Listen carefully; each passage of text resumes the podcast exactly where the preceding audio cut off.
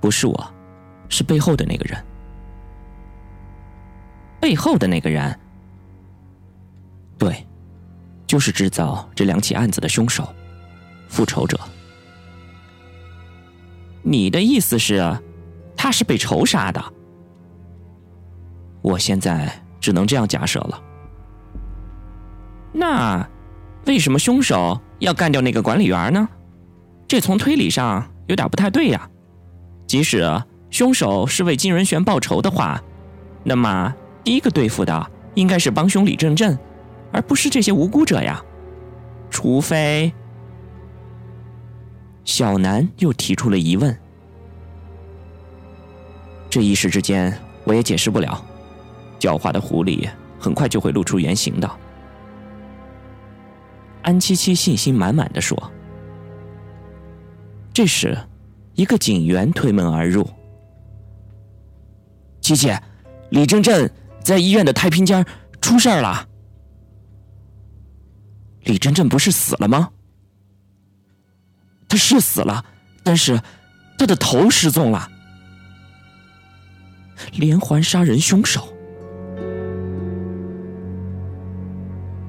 李正镇仰面躺着，穿白大褂的法医正蹲在尸体边检查，相机的闪光灯闪个不停。安七七走了过去，跟同事们打了个招呼，便低头查看起尸体。断裂的脖颈处，白骨掩映在血肉之中，除了血腥之外，更有一种森然的气息弥漫在太平间的周围。安七七久久的不说话，他觉得有一些莫名其妙。为什么这些人那么痛恨他呢？凶手留下什么证据没有？只有这个。一个戴着白色乳胶手套的手，将一个透明色的袋子交给了他。一阵战栗传遍了他的全身。又是一个鬼娃娃。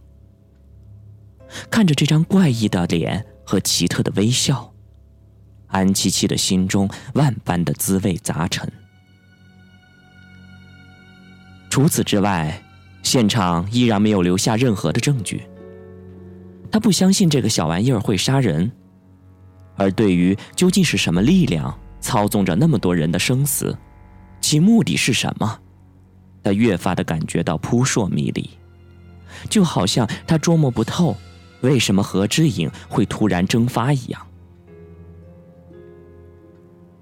安七七看了一下手表，傍晚五点三十分，他打算联系一下宋小沫，问问关于李正镇的一些情况，但是手机和电话半天都没有打通。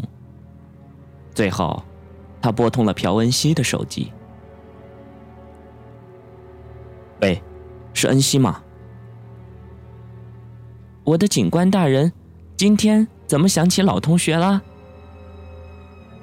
你说这话就太没良心了吧！你现在上大学那么悠闲，也不晓得跟我主动联系了。朴恩熙嘿嘿的笑了，说：“这个时间找我是不是有事儿？请我吃饭也过了时间点了。”你这家伙，我还真有事儿找你帮忙。对了，宋小沫最近有什么情况吗？小沫，他进医院了。他病了。他到底出什么事儿了？大概是一个小时以前，我路过他的宿舍，恰巧听见他的房间里传来一声奇怪的巨响，我叫了半天门也没有反应。之后我就撞开了门，结果发现他正躺在一堆碎玻璃当中。那接下来呢？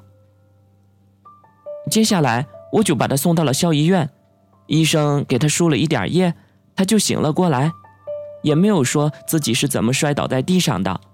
医生说他是神经过于紧张，在医院休息一段时间应该没有什么问题。哦，那就好。你们楼层李真正的事情，大概你已经知道了吧？我知道，我听说他自杀了。是的，他已经死了。我们警方正在调查他死亡的真正原因。关于他的事情，你大概知道多少？嗯，不是很多。你知道的，他在精神病院住了那么长的时间，所以我们很难沟通。朴恩熙顿了顿，接着又说：“等我想起什么线索以后，我会向你报告的。”好的，那就拜托你了。宋小沫那边有什么情况的话，要及时告诉我。当然没问题啦，不过这个卧底还是要花钱的呀。我们是老同学，我给你个优惠价怎么样？嗨，说真的，我最怕你们这些搞心理学的。沉默的羔羊中那个家伙多吓人呢！尽管大人，我可没有修炼到那个程度，不过正在积极的准备当中。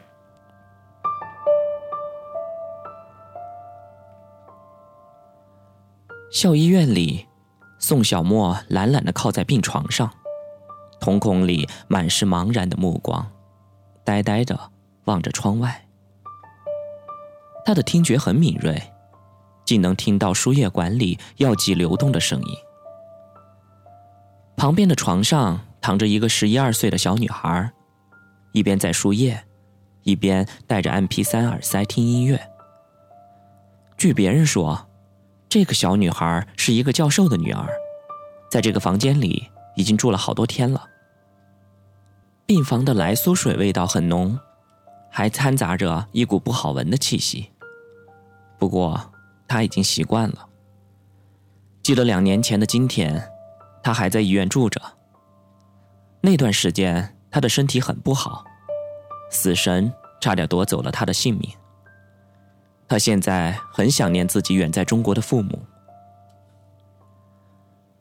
窗外起风了，有一些微凉。宋小沫的心绪始终无法平静下来，他不敢闭上眼睛。生怕再出现什么奇怪的幻觉。医生警告他，这可能是臆想症，一定要多调节，否则长期这样下去的话，说不定下一次就会被送到精神病院去。他仔细的回想起这几天的经历，还有那条短信的内容，以及一个小时以前在宿舍里昏倒的怪事儿，他越想越觉得不可思议。他扭过头，看见那个小女孩正直勾勾的望着他。这孩子的目光让他感觉浑身不自在。你怎么这样一直望着我？我以前睡过你那个床位，是吗？那有什么？你那个床位有问题。切，你胡说什么呢？我说的是真的，我一躺在你那个床位，我就感觉浑身发寒。曾经有一次，我还做了一个怪梦呢。你这小小的年纪能做出什么？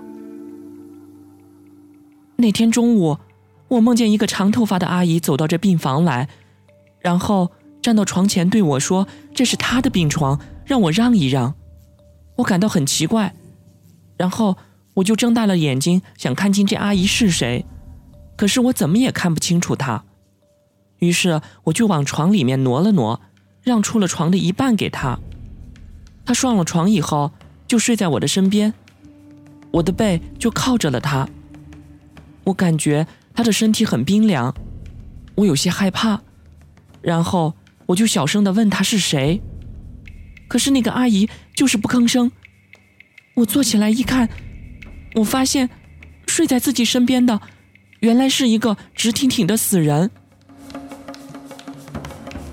切，你这个是梦吧？不对，你那个床上肯定死过人。宋小沫的脸色微微一变，心想：这个女孩看似一脸纯真，原来想象力却骇人听闻。他故作轻描淡写的说：“小朋友，你别胡思乱想了。医院的病床上死几个人，那不是很正常的吗？可是我总感觉，这个死人好像一直没有离开过。宋小沫的浑身打了一个寒战，差点从床上滚了下来。这时候，他忽然看见门前站着一个白衣的女子，而且那个人黑发高高的挽起，皮肤苍白如雪，大白天里竟然戴着一副墨镜儿。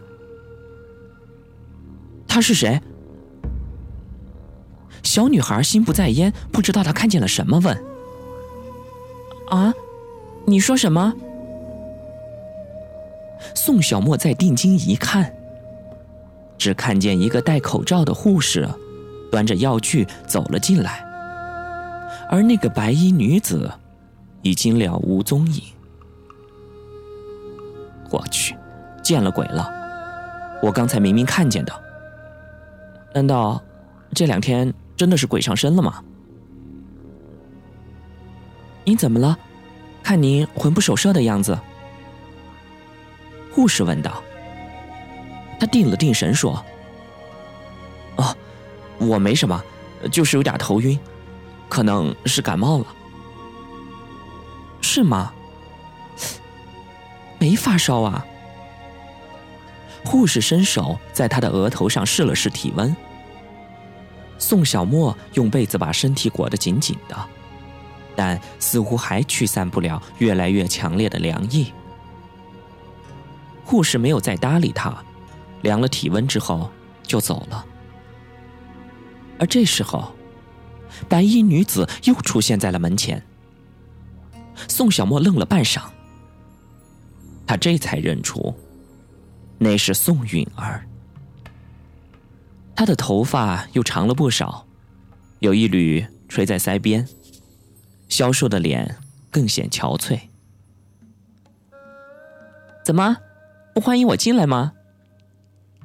宋允儿淡淡的笑了笑，从背后缓缓的拿出一束黄色的花娇艳欲滴的花朵上还沾着晶莹的水珠，暗香浮动。哦，欢迎欢迎！你怎么知道我住院了？嗯，如果我说是昨夜我做了一个梦，梦见你住院了，你还会相信吗？这怎么可能？好了，我不跟你开玩笑了。其实啊，今天是我去你们宿舍楼下等你，可是你一直没下来。大约中午十二点左右吧，我就看见一群学生从楼道里面出来，于是我就忍不住让其中一名学生到五楼去找你。再后来又下来一个男孩，他告诉我他是住在你隔壁的，说你生病住院了。宋允儿一边说着，一边把黄色的花放进了窗边的花瓶里。